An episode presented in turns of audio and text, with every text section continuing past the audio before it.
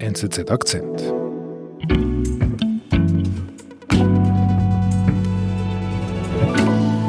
Man liest überall, Weißrussland sei die letzte Diktatur Europas und Lukaschenko der letzte Diktator Europas. Ist das eigentlich korrekt? Ja, ich denke, man darf das sagen. Ich habe mich auch lange ein bisschen dagegen gewehrt, fand es etwas allzu klischeehaft und vereinfachend. Aber wenn man sich jetzt die Bilder aus Weißrussland anschaut, dann sind das die Bilder aus einer Diktatur und es ist das Verhalten eines Diktators, der überhaupt vor nichts zurückschreckt. Und deshalb würde ich sagen, ja, es trifft zu. Und in dieser Diktatur lebte Svetlana Tichanowskaja. Zuerst Hausfrau, dann Galionsfigur der Opposition. Jetzt musste sie ins Exil. Korrespondent Markus Ackeret erzählt. Markus, erzähl mir von Svetlana Tichanowskaja. Svetlana Tichanowskaja ist eine 37-jährige Weißrussin, äh, ausgebildete Sprachlehrerin. Sie hat zeitweise gearbeitet und vor allem sich aber in den letzten Jahren um ihre Kinder gekümmert. Sie war eigentlich äh, die Frau an der Seite ihres Mannes und hat sich um das Wohlergehen zu Hause gesorgt. Wie ist sie dann in die Politik gekommen? Was ist dann passiert?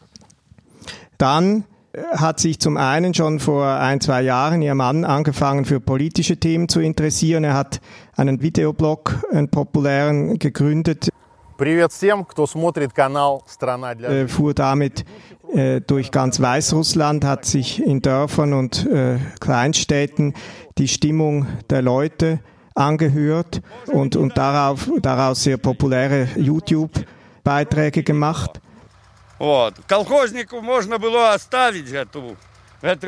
Und э, daraus entstand eigentlich auch eine politische Mobilisierung dann, auch von ihm selbst. Er dachte dann in diesem Frühjahr daran, ähm, für die Präsidentschaftswahl zu kandidieren. Und dann wurde er festgenommen. Äh, er kam dann ins Gefängnis und äh, war damit eigentlich aus dem Verkehr gezogen. Und was machte Svetlana Tichanowskaja? Sie hat sich dazu entschlossen, die Sache ihres Mannes fortzusetzen. Sie hat selber sich äh, als Kandidatin äh, registrieren lassen. Sie hat äh, Unterschriften sammeln lassen für sich.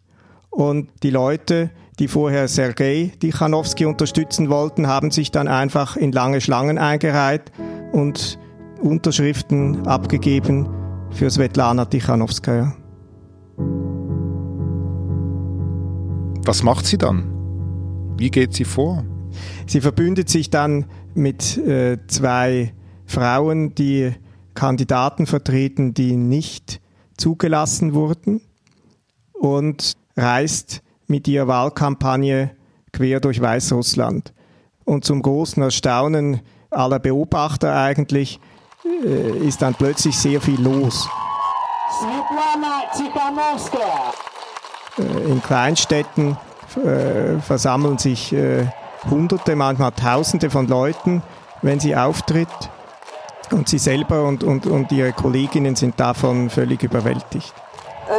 Э, Сила для власти, угроза для власти – это не кандидаты. Äh, Sie ist ja eben überhaupt keine Politikerin, sie war eine äh, völlig äh, nicht öffentliche Person. Они хотят жить в свободной стране. Jetzt steht sie plötzlich vor einer großen Menge von Leuten und sie sagt auch, ich bin überwältigt, ich bin selber so nervös und, und die Leute jubeln ihr zu, Казаки и бросать их в тюрьму по надуманным причинам. aber wird von Auftritt zu Auftritt auch souveräner.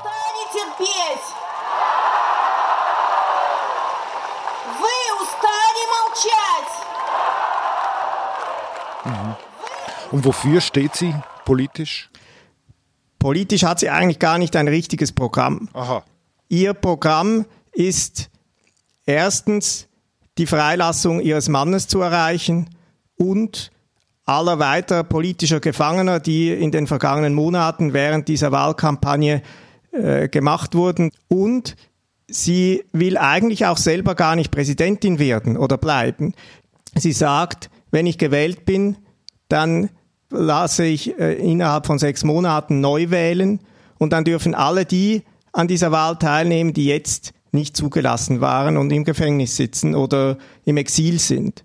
Und das ist eigentlich ihre Botschaft. Sie will selber gar nicht die, die Führung des Landes übernehmen. Sie tritt an, um die, Verhältnisse zu ändern. Und, und das ist ihr Ziel.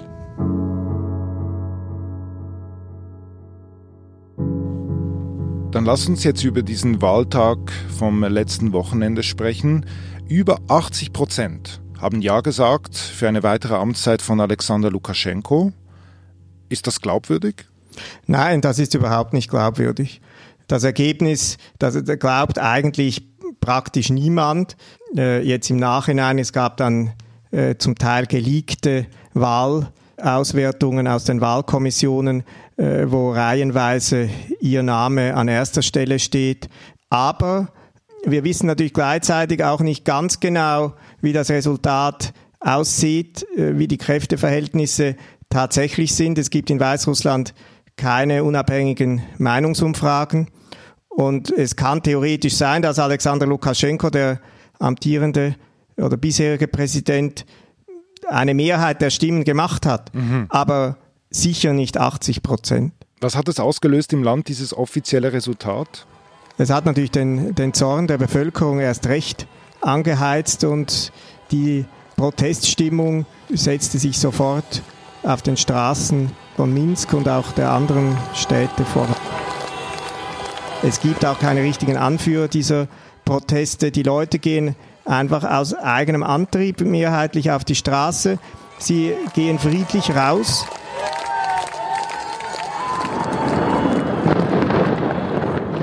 und umgekehrt haben die Sicherheitskräfte sofort angefangen, die Straßen zu blockieren. Sie sind, haben mit schweres Gerät aufgefahren, Tränengas, Wasserwerfer, äh, Blendgranaten, äh, Gummischrot.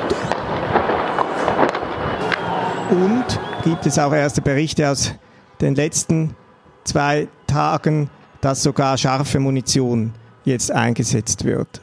Und es wird wirklich mit beispielloser Brutalität vorgegangen. Willkürlich werden Leute äh, festgenommen, sofort äh, mit Schlagstöcken verprügelt. Verkehrsunfälle werden von der Polizei extra herbeigeführt, die Verletzte äh, hervorrufen. Und äh, die Gefängnisse sind mit Tausenden von Gefangenen völlig überfüllt. Was ist eigentlich in diesen Tagen mit Tichanowskaja passiert? Die Chanowska hat am Sonntag noch die Stimme abgegeben und dann am Montag gab sie eine Pressekonferenz,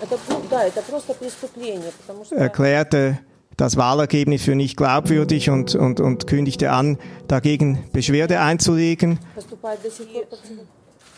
Sie ging dann in die Wahlkommission äh, und blieb dann dort für Stunden verschwunden.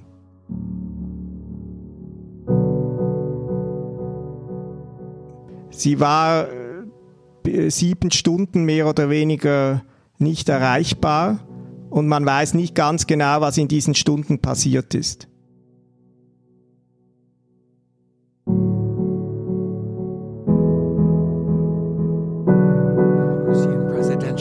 Svetlana Tikhanovskaya is now in neighboring Lithuania, according to the country's foreign minister. Mittlerweile in Litauen. Noch gestern hatte sie beteuert, im Land bleiben zu wollen. Unklar unter welchen. Also am Dienstag heißt es dann plötzlich, dass sie in Litauen aufgetaucht ist und äh, ein Video von ihr wird öffentlich. Und auf diesem Video äh, sieht man sie, ihr Gesicht in Nahaufnahme, sie ist ganz aufgelöst, emotional durcheinander sagt, ich äh, habe diese Entscheidung allein getroffen, ohne Absprache mit, meinen, mit meiner engsten Umgebung. Äh, und äh, viele werden mich dafür hassen, aber ich konnte nicht anders. Ich musste zu meinen Kindern, das ist das Wichtigste im Leben. Und ich war nicht so stark, wie ich selber während der ganzen Wahlkampagne gedacht hatte.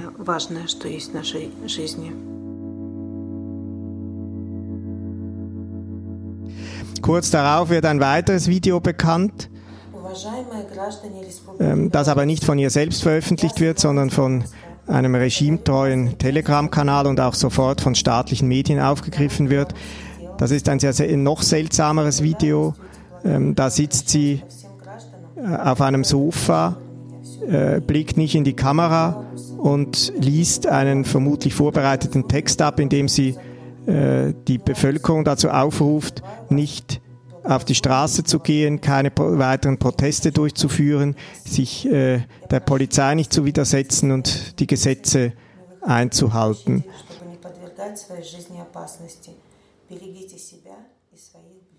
Ja, dieses Video deutet sehr stark darauf hin, äh, dass es äh, unter Druck aufgezeichnet wurde und äh, während dieses äh, siebenstündigen Verschwindens äh, entstanden ist.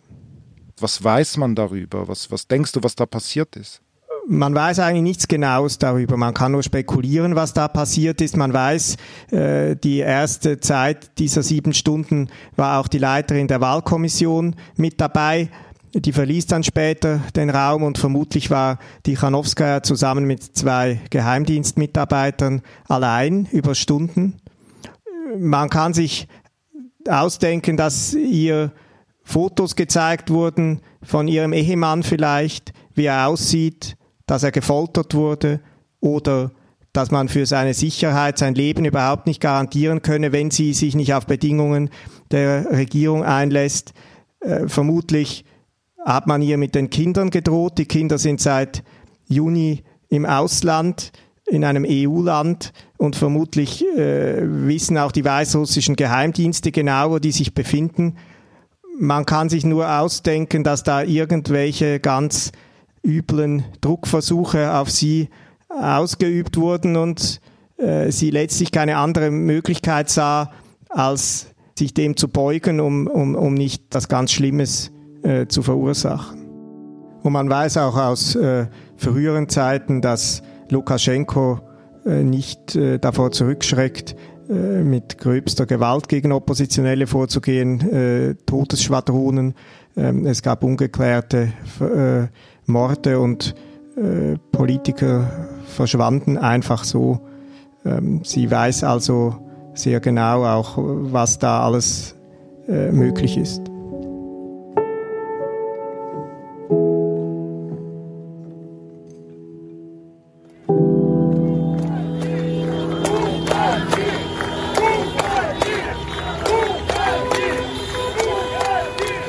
Also, wir haben die Situation. Die Galionsfigur dieser Opposition, die sicher besser abgeschnitten hat, als man offiziell weiß, ist jetzt in Litauen.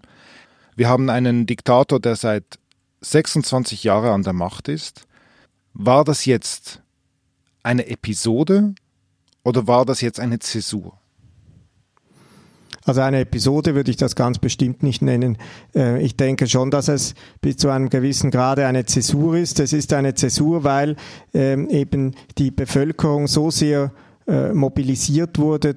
Diese Proteste reißen nicht ab und sie haben sich eigentlich losgelöst von Tichanowskaja. Tichanowskaja war natürlich eben wie du sagst, die Galionsfigur, sie ist ein Symbol für diese Mobilisierung der Menschen in den vergangenen Monaten, weil Weißrussland war bis in diesem Frühjahr eigentlich ein, eine sehr apolitische, eine fast apathisch, politisch apathische Gesellschaft.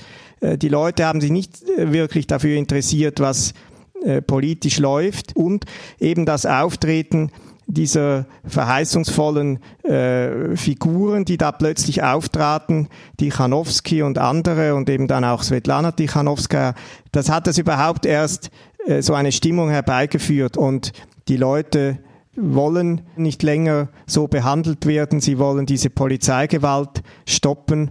Und das gelingt ihnen vielleicht nicht sofort, einfach weil die Kräfteverhältnisse so sind, wie sie sind.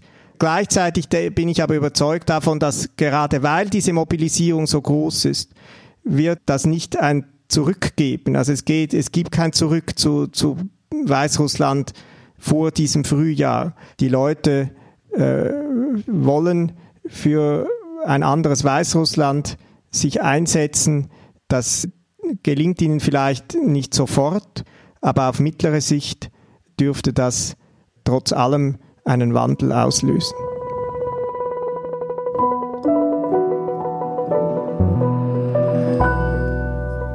Es kann also sein, dass wir noch einmal über die Zeit von Lukaschenko sprechen werden in den nächsten Monaten. Viele Grüße nach Moskau. Ja, vielen Dank. Ich äh, denke auch, dass uns das weiter beschäftigt und äh, gerne ein weiteres Mal. Das war unser Akzent. Produzenten dieses Podcasts sind Olga Scher und Benedikt Hofer. Und ich bin David Vogel. Bis bald.